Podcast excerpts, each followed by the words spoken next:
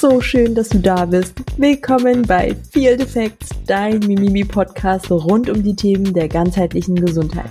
In diesem Podcast werden wir, Melanie und Eki, gemeinsam tief in die Welt der Gesundheit eintauchen, um dir die Fakten zu präsentieren, die du brauchst, um dein Leben endlich in die Hand zu nehmen. Wir entwerfen Mythen, hinterfragen Trends und liefern wissenschaftlich fundierte Informationen, damit du die richtigen Entscheidungen für ein grandioses Leben treffen kannst. Wir wünschen dir viel Spaß und ganz viel Erleuchtung mit dieser Folge. Ja, Folge Nummer zwei. Mel, wir sitzen hier an einem wunderschönen Oktoberabend wieder gemeinsam und haben für euch ein wunderbares weiteres Thema mitgebracht. Ich glaube sogar ein sehr spannendes Thema dieses Mal. Hm, magst du verraten, worum es heute geht? Mm, hört sich jetzt im ersten Moment ein bisschen komisch an. Es geht so um Basic-Supplemente, die jeder nehmen kann, auch ohne vorher ein Blutbild gemacht zu haben, wobei das jetzt nicht heißt, dass wir das befürworten, dass man kein Blutbild macht. Äh, da sprechen wir aber dann im Laufe der Folge darüber. Basic Supplements, Supplemente überhaupt, also Nahrungsergänzungsmittel, das ist ja jetzt so ein Thema, je nachdem, in welcher Bubble man unterwegs ist. Die einen, die nehmen sehr, sehr viel, sehr regelmäßig und sind sich der Wichtigkeit dessen auch sehr bewusst. Und auf der anderen Seite ist es ja aber einfach Fakt, dass sehr viele Menschen tatsächlich noch nicht so wirklich gut verstanden haben, warum das Ganze sinnvoll sein könnte und vor allem, warum es auch an manchen Stellen gebraucht wird. Fangen wir mal damit an, Mel. Warum glauben eigentlich immer noch so viele Menschen, dass es das überhaupt nicht braucht? Also den meisten Spruch, den ich höre, egal ob in den Coachings oder in den sozialen Medien, ich ernähre mich doch gesund, ich brauche keine Supplemente. Ich weiß nicht, wie es dir geht, Ekin, ob du diesen Satz kennst, aber ja, das ist somit das häufigste. Ja, voll. Also ich kann das nur unterschreiben. Ich höre das auch sehr oft. Ich ernähre mich doch so gesund und so vielseitig und vor allem ausgewogen.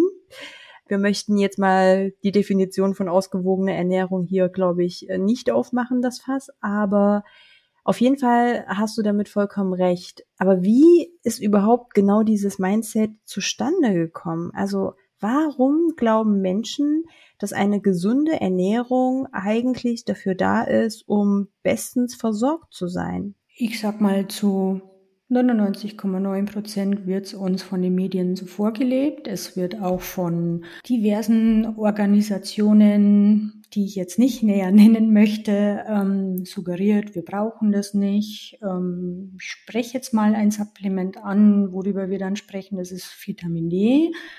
Ähm, da heißt es halt, ja, im Sommer geh einfach in die Sonne raus und dann brauchst du nicht zusätzlich supplementieren. Es reicht, glaube ich, wie es immer drin steht, von Oktober bis April. Und im Sommer bekommst du genügend Vitamin D über die Haut. Ich muss dazu mal sagen, vollkommener Bullshit, weil ich müsste mich in die Mittagssonne 20 Minuten vollkommen nackt in die Sonne legen kann ich schon mal nicht machen, weil ich den Burn meines Lebens hätte, weil du darfst ja diesbezüglich dann natürlich auch keine Sonnencreme verwenden, weil sonst deine Haut das Vitamin D auch nicht aufnehmen kann. Dann wird uns aber suggeriert, du musst dich eincremen, am besten mit 50er Lichtschutzfaktor, weil Hautkrebsgefahr und, und, und. Wie bekomme ich dann Vitamin D? Da stelle ich mir die Frage. Ja, und vor allem aber auch auf der anderen Seite ganz viele schlechte Nachrichten und Gefahrennachrichten ne, von einer Überversorgung, was ja alles passieren kann, äh, wie toxisch Vitamin D sein kann, wenn es eben überdosiert ist. Und oh, ich habe ich hab ganz genau noch so im Kopf, wie das äh, zu Beginn der Pandemie war, wie wir in unserer Bubble saßen Also mit, mit wir meine ich äh, tatsächlich so die ganzen Health Coaches. Wir haben eine relativ große Community und tauschen uns natürlich auch sehr intensiv aus. Und gerade zu Beginn der Pandemie, wo halt keiner so recht wusste, was passiert da eigentlich auch physiologisch mit unserem Körper, was braucht es, was können wir alles dagegen auch tun und auch präventiv. Da haben wir halt eine Weiterbildung nach der anderen gemacht. Wir saßen ständig das ganze Wochenende in irgendwelchen Konferenzen und haben uns die aktuellen Studienlagen beziehungsweise die Ableitungen dessen versucht irgendwie näher zu betrachten, uns anzueignen, um eben im Coaching damit auch wirklich gut arbeiten zu können. Da weiß ich noch ganz genau, da wurde immer wieder gesagt, wie verdammt wichtig ein guter Vitamin D-Status ist. Im Zuge dessen wurde aber auf der anderen Seite ständig von den Medien präsentiert, wie gefährlich doch eine Übertoxizität von Vitamin D sein kann. Und gibt es das Wort Übertoxizität eigentlich? Weiß ich nicht. Aber ich denke, ihr wisst, was ich meine. Fakt ist doch, wie viele Menschen sind denn überversorgt? Gerade in Deutschland. Also wir dürfen einfach nicht vergessen, wo wir leben, in welchen Graden, in welchen Breitengraden wir leben. Wir, wir können eigentlich schlichtweg ohne Supplementation nicht überversorgt sein. Aber gut, jetzt sind wir schon wieder voll in das Thema ja. reingekommen. Das äh, sind auch wir. Nichtsdestotrotz bleiben wir mal bei dem Thema wirklich gesunde Ernährung, vielseitige, ausgewogene. Es ist ja auch ganz viel dran, weil die Menschen sind ja überwiegend wirklich bemüht, sich gesund zu ernähren, gesund einzukaufen, entsprechend auch zu gucken, dass sie hier und da vielleicht mal einen Salat essen oder mal etwas bunter essen und ich denke, vielen ist auch bewusst, dass Gemüse beispielsweise was wirklich Gesundes für den Körper ist. Aber warum das wiederum tatsächlich uns immer noch nicht, selbst wenn du den ganzen Tag Gemüse isst und total vielseitig dich ernährst, warum das immer noch dafür sorgt, dass wir unterversorgt sind. Da ist es, glaube ich, ganz hilfreich, wenn wir mal so ein paar Gründe dafür auch liefern, dass das wirklich verstanden wird. Ja. Ihr müsstet mich jetzt sehen können. Ich, ich sitze schon immer da und warte dann immer, dass ich was sagen kann. ähm, aber nicht, weil äh, Ekin gern und viel redet. Das ist auch gut so. Sie erklärt das immer sehr präzise. Das ist einfach nicht so mein Ding. Aber um deine Frage zu beantworten, ja, die Leute gucken viel mehr darauf, ist mir oder fällt mir auch, wenn ich einkaufen gehe, mehr auf, dass der Einkaufswagen ein bisschen anders aussieht wie noch vor ein paar Jahren. Aber unsere Industrie oder auch die Landwirtschaft ist darauf ausgelegt, Ertrag zu erzielen. Und das Gemüse, Obst soll immer schöner aussehen, soll immer größer sein, soll immer schneller wachsen, damit wir viel zur Verfügung haben darunter leidet die Qualität. Dann ist es auch so, dass einfach an einem Feld immer wieder das Gleiche angebaut wird, was ja in der Landwirtschaft per se nicht sein sollte und dadurch natürlich auch die Nährstoffe ja verloren gehen. Total, wirkt sich halt total negativ auf diesen Nährstoffgehalt auch der Ernte aus, ne? Ansonsten auch ein ganz wichtiger Punkt ist die ganze Lagerung also wir dürfen halt auch nicht vergessen, immer noch, ich sage das immer wieder, wir leben in Deutschland. Ja, wir haben ein bisschen Glück, dass wir regional tatsächlich auch an wirklich viel Obst und Gemüse kommen, aber ganz, ganz viel, vor allem außerhalb der Saison, wird einfach importiert. Und wir müssen uns auch mal die Frage stellen, wie wird denn das Ganze importiert? Das sind meilenweite Transportwege, es sind teilweise extrem lange Lagerzeiten, die natürlich auch dazu führen, ne, wann wurde das Ganze geerntet. Natürlich nicht, wenn es erst reif war, sondern noch sehr, sehr unreif war. Ganz einfaches Beispiel sind die Bananen. Also so giftgrün, wie die geerntet werden. Ich glaube, also ich weiß es nicht besser, aber vielleicht sind die sogar noch blau bei der Ernte. was die für einen langen Weg äh, hinter sich haben und wie lange die lagern müssen, damit sie halbwegs so grün-gelblich werden und überhaupt in den Supermarkt kommen, da kann halt einfach nicht mehr viel Nährstoff drin enthalten sein. Und auf der anderen Seite ist es halt aber auch wiederum diese ganze Verarbeitung und die Zubereitung von den Nahrungsmitteln, die wir haben. Wir haben schlichtweg also wir, wir sind als Menschen super darin, die gesündesten Lebensmittel in zwei Sekunden zu absolutem Gift zu umwandeln. Sind wir hervorragend drin. Entweder tot zu kochen. Tot zu braten, oxidieren zu lassen, die schlechten Fette dafür zu nehmen. Ich habe das ganz oft zum Beispiel auch so in der Familie.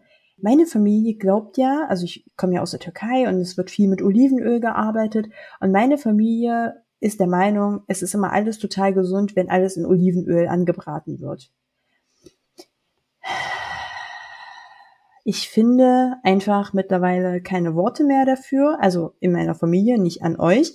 Wie oft soll ich denn noch erklären, dass bitte das gesündeste Fett bei 250 Grad Fritteuse, also weil in der Pfanne sind einfach diese Hitzegrade, dass das einfach verdammt oxidiert und zu Gift wird. Das ist pures Gift, was ihr euch dazu führt. Und das können noch so die Pilze und der Lauch sein, der darin angebraten wird. Nicht machen. Und das meine ich eben damit mit, wir sind Profis darin, die gesündesten Lebensmittel in super ungesund umzuwandeln. Ja, wobei man jetzt sagen muss, per se ist ja gutes Olivenöl nicht schlecht und darf auch gerne mal viel sein, aber bitte im Nachgang. Genau. Also wirklich nicht dieses Erhitzen, Braten damit, sondern im Nachgang. Deswegen plädiere ich immer dafür, kalter Verzehr von gesunden Fetten. Also vielleicht reden wir irgendwann in der Folge auch nochmal spezifisch über die Fette, aber gerade Olivenöl ist so ein Fett, das ist super gesund, das sind super reiche, gute Polyphenole, aber nicht gebraten, nicht erhitzt. Ultra hoch erhitzt, ja. genau. Ja, ansonsten sind es schlichtweg auch die Ernährungsgewohnheiten. Also um jetzt wirklich auch in das Thema reinzukommen. Ne? Wir haben Umweltverschmutzung, wir haben ganz viele Umweltfaktoren, die Luftverschmutzung, die unsere Lebensmittel natürlich auch ganz viele Nährstoffe wieder entzieht oder überhaupt dafür sorgt, dass nicht genug Nährstoffe in diese Lebensmittel reingelangen. Die Züchtung, die hatte Mel vorhin eben auch angesprochen, als es um die Böden ging und die Agrarindustrie.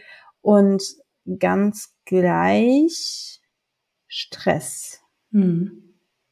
Wichtiger Stress Faktor, ist ja. auch hier Stress ist auch hier wieder etwas, was massiv unterschätzt wird. Also wir können einfach nicht oft genug auf Stress plädieren. Das macht auch mittlerweile jeder und ausnahmsweise machen das auch sogar die Medien.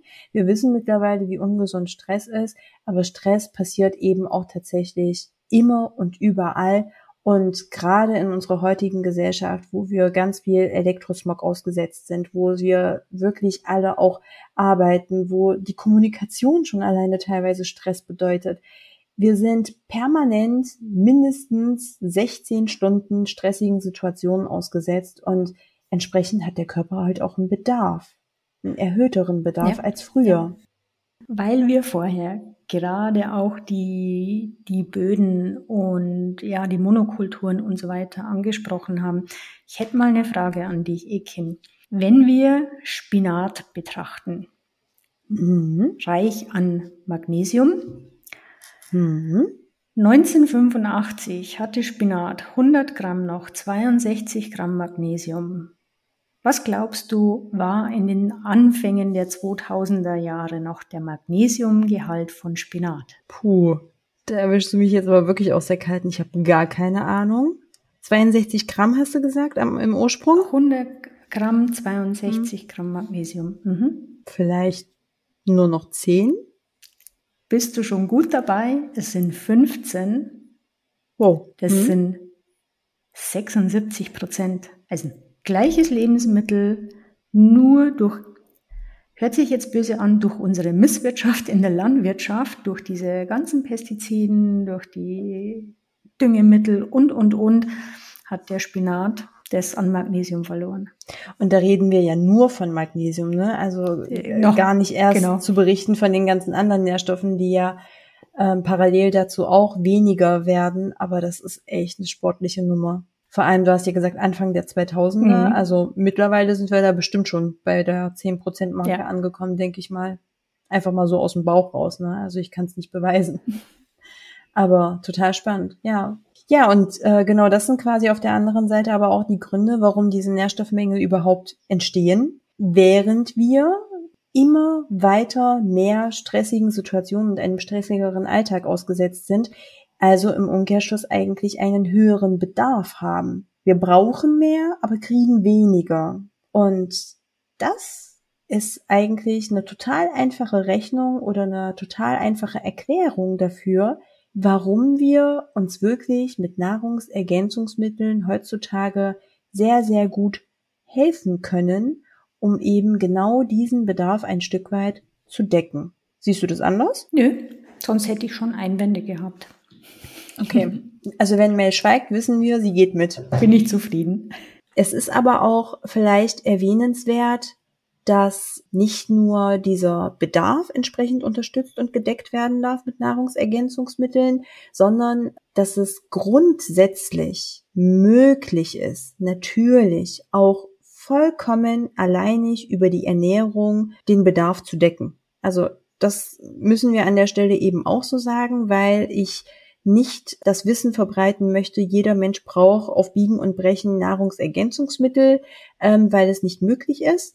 Das will ich damit nicht sagen. Es ist theoretisch möglich. Aber dafür braucht es eine ziemlich genaue Kalkulation von, was ist mein Bedarf, von welchem Lebensmittel darf ich wie viel an welchem Tag essen, in welcher Menge vor allem. Vor allem immer noch so, dass es meinen Gesamtkalorienbedarf vielleicht immer nicht extrem ins ähm, Exorbitante schießt, und ja, in welchem Winkel, zu welcher Uhrzeit ich wann in die Sonne gehe und wann ich mit welchen Geräten wie umgehe. Also wenn jemand dazu sich in der Lage fühlt, sein Leben oder ihr Leben komplett danach auszurichten, dann ist es möglich.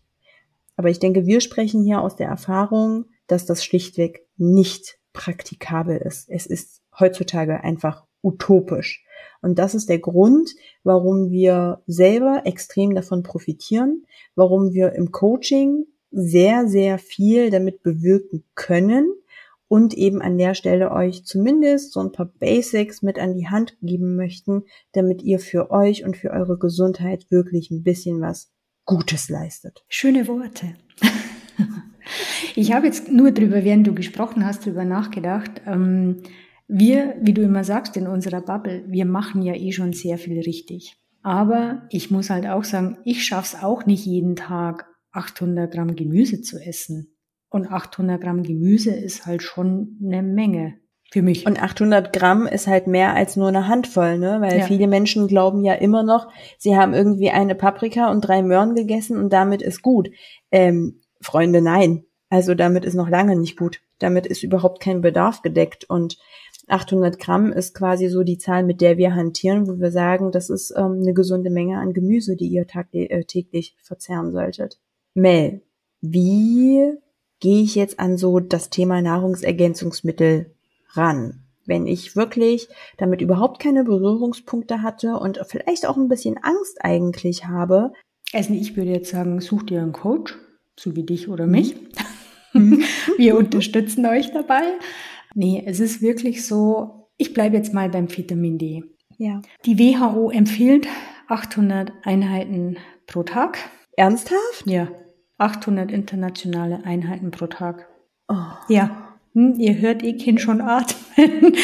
ähm, cool. Ich krieg Puls, ja. wirklich. Ja. Also wir sind jetzt seit Jahren in diesem Game und ich kriege immer noch Puls. Ja. Hm. Also ich sage, bei gesunden Menschen ohne vorher gemessen zu haben, 4000 Einheit, 365 Tage im Jahr, kann ich guten Gewissens empfehlen.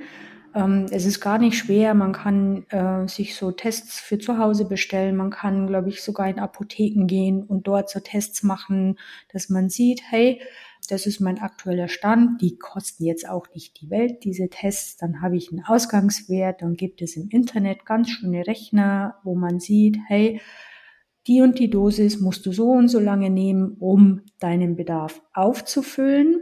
Es wird ja auch dann vorgeschlagen, die Erhaltungsdosis. Aber so zum Einstieg sage ich immer 4000 Einheiten, wenn man vielleicht mal ein bisschen warten möchte, dem Wert, dass man ihn testen lässt, weil es für manche einfach finanziell doch nicht so einfach machbar ist. Vitamin D ist für mich auch ganz oft im Coaching, also dass Vitamin D-Mangel herrscht, ist für mich im Coaching oftmals ein Anzeichen, wenn mein Gegenüber oft klagt, äh, depressive Verstimmungen, ja, wo man vielleicht schon oder der ein oder andere Richtung Burnout denkt, sollte man vielleicht mal seinen Vitamin D-Spiegel checken lassen. Kann nämlich sein, dass da ein immenser Mangel da ist und sobald dieser aufgefüllt wird, merkt man einfach an der Stimmung und an allem, dass es einem deutlich besser geht. Und bevor ich dich sprechen lasse, Ekin, ich habe das mal im Selbsttest versucht. Ich hatte einen wirklich guten Vitamin D-Spiegel. Ich bin täglich draußen beim Sport, im Sommer natürlich auch nicht ganz so stark bekleidet, im Winter ein bisschen mehr. Ich habe mal für vier Wochen meine 4000 Einheiten nicht genommen. Was glaubst du, um wie viel mein Vitamin D-Wert in diesen vier Wochen gesunken ist. Bestimmt um zehn Punkte, oder? Um fast die Hälfte. Ui. Hm. Obwohl ich, ich, keine Veränderung an der Ernährung gemacht habe, genauso meinen Sport nach draußen verlagert habe, nur diese 4000 Einheiten Vitamin D fielen für vier Wochen weg. Ich war entsetzt. Ich dachte nicht, dass das so viel ist. Und dann soll mir noch mal einer sagen, geh im Sommer raus und du brauchst kein zusätzliches Vitamin D. Ach, völliger, völliger Bullshit. Ich hatte das bei mir auch. Ich hatte irgendwann äh, wirklich einen sehr, sehr, sehr guten Pegel, wo ich gesagt habe, ja, okay, dann setze ich jetzt halt einfach mal vier Wochen ab habe dann abgesetzt, um wirklich wieder so für mich in meinen Optimalbereich zu kommen. Also ich war wirklich ein bisschen drüber äh, und habe sehr, sehr gut gemeint. Aber wir sind übrigens auch dafür bekannt, dass wir ständig selbst experimentieren. Also tut die Dinge, die wir sagen, aber macht nicht immer die Dinge, die wir tun. Und da habe ich dann auch wirklich nach wenigen Wochen äh, nachmessen lassen, um zu gucken, was hat sich verändert. Und da war ich nicht mehr, also nicht in diesem Optimalbereich angekommen, was ich dachte, sondern auf einmal war ich auch, ich glaube, 30 Punkte drunter oder so, unter dem Bereich, wo ich hin wollte. Und das hat mir halt an mir selbst auch nochmal gezeigt, wie schnell sowas eben auch wieder aufgebraucht werden kann. Und manchmal sind es halt nur die drei, vier Tröpfchen am Tag, die es braucht. Ja. ja, jetzt sind wir eigentlich total gut bei dem Beispiel von Vitamin D gewesen oder sind immer noch dabei. Vielleicht sagen wir an der Stelle eben auch, dass genau das auch eins der Basic Supplemente oder Nahrungsergänzungsmittel ist, die wir hier an der Stelle auch wirklich aussprechen und empfehlen können. Auch hier ganz, ganz wichtig. Natürlich ist es immer viel, viel besser mit Laborwerten, mit einem Blutwert, vor allem eben in aktiver und in inaktiver Form. Also es gibt auch bei Vitamin D, es ist nicht nur ein Blutwert, der sich hier bestimmen lässt. Wenn ihr im Coaching seid, bei uns, wenn, wenn ihr bei erfahrenen Medizinern seid, dann wird hier nicht nur nach einem einzigen Vitamin D-Spiegel geguckt. Wir haben hier auch ähm, mehrere Formen, wo geschaut werden muss, was wird dem Körper zugeführt, wie wird es umgewandelt, was liegt dann in aktiver Form vor, hat der Mensch gegebenenfalls eine Aufnahmestörung, existiert irgendwo eine Toxizität. All das sind Sachen, die natürlich berücksichtigt werden sollten. Aber nichtsdestotrotz, diese Überdosierung ist einfach viel, viel, viel unwahrscheinlicher als die Unterversorgung, weswegen ähm, wir hier auch guten Gewissens aussprechen können, haltet euch einfach an diese Dosierempfehlungen, die draufstehen. Wir gehen auch nochmal gleich ein Stück weit tiefer rein, auf was bei dem Präparat zu achten ist.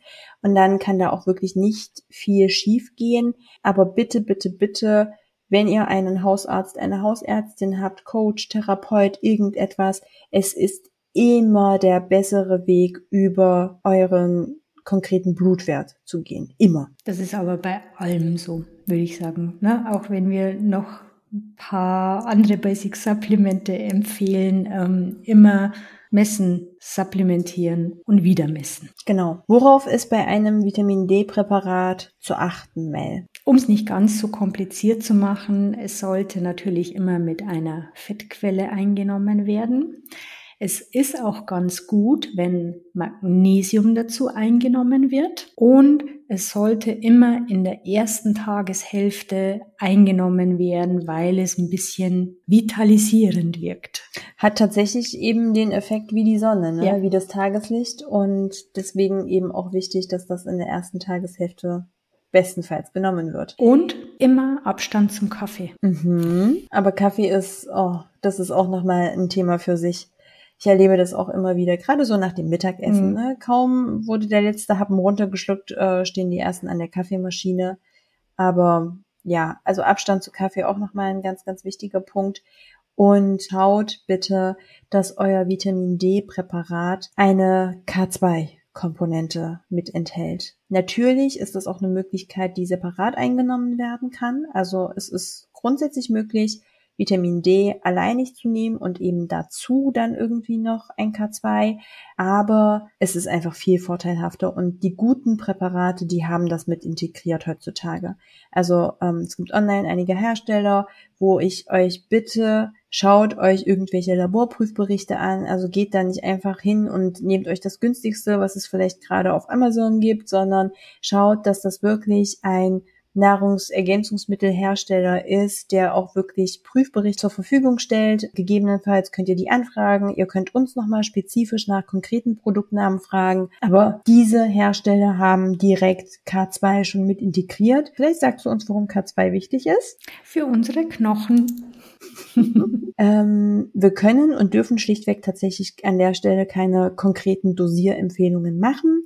Deswegen können wir euch nur so einen Richtwert geben, wie unsere Erfahrungen sind und unsere Erfahrungen zeigen, dass wir auf jeden Fall bis zu 4000 internationalen Einheiten täglich eingenommen uns relativ auf der sicheren Seite, zumindest in unseren Coachings befinden. Aber individuell arbeiten wir sowieso mit Blutwerten und äh, entsprechend auch teilweise mit höheren Mengen. Was ist noch ein wichtiges Nahrungsergänzungsmittel? Ja, ich, da mache ich gleich mal mit Magnesium weiter, weil ich das ja in Verbindung mit Vitamin D schon angesprochen habe. Also Magnesium sind wir meiner Meinung nach und sehe ich auch immer wieder in den Coachings unterversorgt. Dadurch, du hast es am Anfang schon mal kurz anklingen lassen, Thema Stress. Stress verbraucht extrem viel Magnesium. Dann ist es auch so, wenn zum Beispiel jemand viel Sport macht, verbraucht er auch deutlich mehr Magnesium.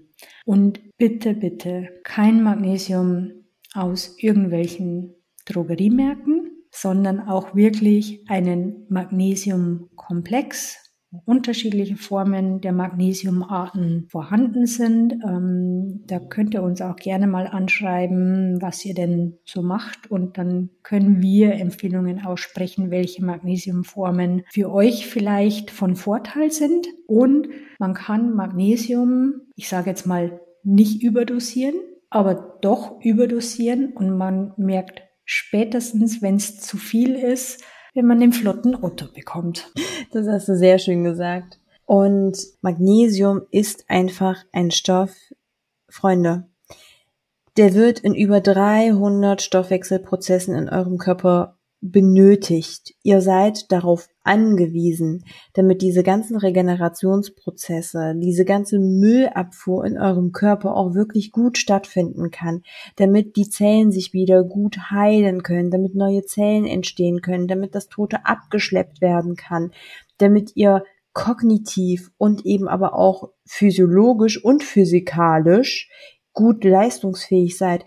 Das ist, das sind alles Dinge, dafür braucht ihr Magnesium. Und wir haben es am Anfang schon erläutert, es ist schlichtweg unmöglich, diese Menge, die ihr braucht, über die Ernährung zu bekommen. Euer Körper wird es euch danken, vor allem wenn ihr die richtige Form nehmt achtet einfach am besten auf einen Magnesiumkomplex, denn in solch einem Magnesiumkomplex sind mehrere Formen vertreten und verschiedene Funktionen, verschiedene Stoffwechselprozesse in eurem Körper brauchen halt verschiedene Magnesiumformen.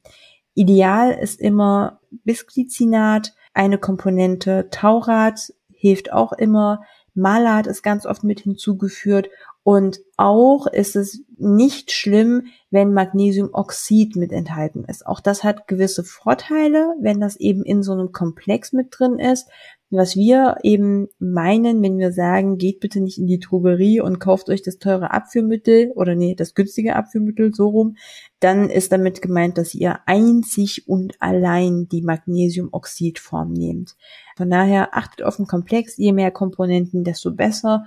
Ja, Was ist für dich noch ein Basic-Supplement, Ekin? So, warte, was haben wir jetzt genannt? Wir haben jetzt Vitamin D genannt, wir haben Magnesium genannt, Omega 3. Oh Gott, warum haben wir das nicht als erstes genannt? Ja. Puh, ja, also Omega 3. Definitiv auch für mich ähm, eins der Basic-Supplemente. Wusstest du deinen Omega-3-Spiegel, bevor du mal ein Blutbild machen hast lassen? Niemals. Mm -mm. Hättest du gedacht, dass er so ausfällt, wie er ausgefallen ist? Ich bin dreimal vom Stuhl gefallen, weil ich mir dachte, der kann doch nie im Leben so im Keller sein. Ja. Vor allem, weil ich regelmäßig äh, Fisch gegessen habe. Ne? Also ich bin nicht vegetarisch, nicht vegan. Ich äh, habe immer geguckt, ich esse auch super gern Fisch, dass ich wirklich ein, zwei Mal die Woche Fisch esse. Und deswegen dachte ich immer, ah, wird schon passen. Und dann war mein, ich kann es auch wirklich an der Stelle mal sagen, ganz am Anfang, ähm, ich glaube vor vier Jahren, war dann mein Omega-3-Index bei 2, irgendwas. Also die Nachkommazahl weiß ich nicht mehr, aber zwei. Das ist nix. Ja, das ist quasi nicht vorhanden. Ja, ich war ein bisschen besser. Ich glaube, ich war bei sechs oder so. Yay! Ja, aber Leute, ist auch noch nicht gut. Ne? Äh, wir wollen in einen etwas anderen Bereich rein und Omega-3 ist ja auch, Ekin hat es angesprochen, schöner fetter Lachs. Solltest du ungefähr zwei Kilo in der Woche essen, um deinen Omega-3-Bedarf ähm, zu decken. Das schaffe ja nicht mal ich schafft fast keiner, kann sich vielleicht auch nicht jeder leisten, weil so ein guter Lachs ist schon relativ teuer. Dann gibt's ja wieder die Verfechter mit Schwermetallbelastung und, und, und. Trotzdem gut und gerne auch mal öfter an Fisch denken, nicht nur an Fleisch. Und, und nicht nur an Schwermetalle. Ja, an es ist trotzdem gut, ab und zu mal eine Menge an Fisch zu essen. Aber geht ganz einfach schönes Omega-3-Öl, gibt's geschmacksneutral, gibt's mit Geschmack, ähm, das entweder ins Frühstück einbauen, in dein Skür, Quark oder was auch immer du frühstückst oder ähm, wenn du mittags Gemüse hast und hast da so ein geschmacksneutrales Omega-3-Öl, dann kurz drüber. Aber warum ist das wichtig? Ich habe schon wieder alles vorweggenommen. Ähm Natürlich erstmal auch für die Herz-Kreislauf-Gesundheit sollten wir einen guten Omega-3-Index haben. Darf ich dich ganz kurz unterbrechen? Ja. Mein Papa, der hatte 2013 einen Herzinfarkt und ähm, tatsächlich ist er an einen Herzchirurgen gekommen, der ihn von Anfang an darauf sensibilisiert hat und eben auch gesagt hat, essen Sie regelmäßig Fisch und gucken Sie vielleicht, dass Sie ähm, auch regelmäßig Omega-3 supplementieren. Damals war halt aber auch mir tatsächlich die Wichtigkeit dessen gar nicht so bewusst wie heute. Wir haben bei ihm einfach nur wirklich darauf geachtet, dass er dann jede Woche irgendwie ein, zwei Mal Lachs isst. Heutzutage weiß ich es natürlich besser. Und gerade bei ihm also ich kriege die Frage nämlich auch im Freundeskreis immer mal, wenn die Elternteile irgendwie mit Herzerkrankungen eben vorbelastet sind, kann ich das denen geben? Kann ich das denen empfehlen? Sollten die das nehmen? Ja, bitte. Also mein Papa, ihr, ich gebe die Dosis jetzt hier nicht bekannt, weil ich es einfach nicht darf, aber ihr wollt nicht wissen, wie viel ich meinem Vater an Omega-3 gebe. Und ich klopfe mal auf Holz. Mein guter Herr ist 72. Das Ganze ist jetzt zehn Jahre her und seitdem geht's ihm auch wirklich gut. Also er macht auch ganz, ganz viel Lifestyle, aber ich bin der Meinung, dass Omega-3 bei ihm auch sehr, sehr, sehr gut geholfen hat. Ja, also Herz-Kreislauf-Gesundheit ähm, für mich ab einem gewissen Alter sowieso immer empfehlen, äh, sei es meine Eltern, meine Großeltern und, und, und. Ähm, da geht nichts dran vorbei, sage ich jetzt mal. Ähm, ganz, ganz wichtig oder empfehlenswert ist auch Omega-3, wenn du Probleme mit der Haut hast. Ich spreche hier zum Beispiel Probleme mit Neurodermitis, Probleme mit Schuppenflechten. Da kann Omega-3 ein echter Gamechanger sein. Auch bei trockener Haut. Also ähm, ich persönlich habe keine Neurodermitis, aber ich hatte früher extrem mit wirklich so trockenen Stellen und so mit rauen Stellen an der Haut zu kämpfen. Und bei mir war auf einmal, nachdem vor allem mein Omega-3-Index dann gestimmt hat, aber das merkt ihr auch bei regelmäßiger Einnahme sofort, dass es dann besser wird. Und auch bei der Haut, das mache ich zum Beispiel im Coaching auch gleich als erst, also Omega-3 ist sowieso standardgemäß, eigentlich fast bei jedem drin, aber ähm, insbesondere, wo ich auch mit der Dosierung nochmal so ein bisschen schraube und spiele, ist eben auch Akne.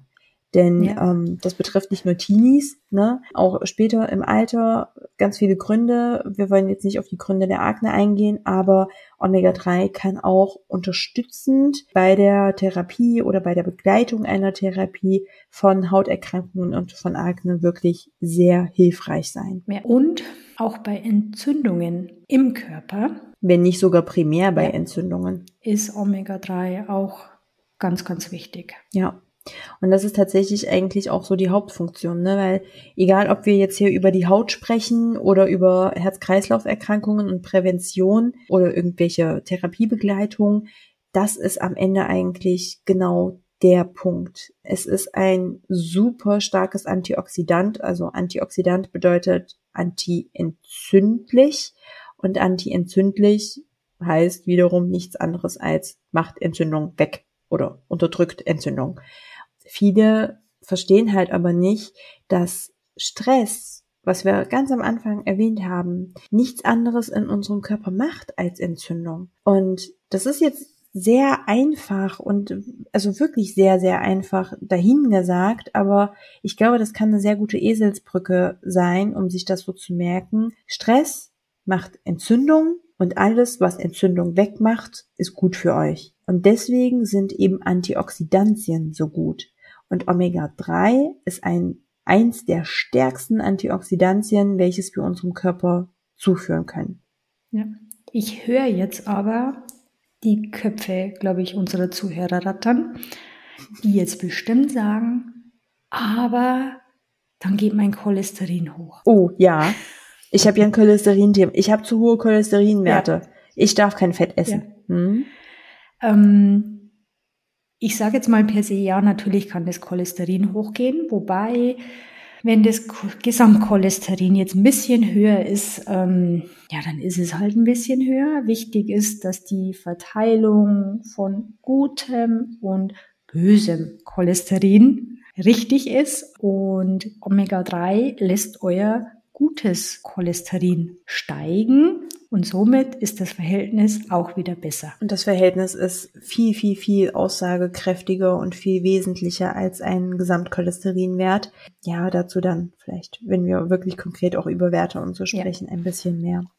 Ja, es gibt mit Sicherheit noch ganz, ganz viel, was wir euch mitgeben können, aber da gibt's dann immer hier und da irgendwelche Wechselwirkungen, die berücksichtigt werden müssen oder Individualitäten wie Vorbelastungen oder doch aus welchen Gründen auch immer ein bisschen mit Vorsicht zu genießen, weswegen wir gesagt haben, das sind wirklich die, die wir für sicher erklären, die wir euch weitergeben möchten.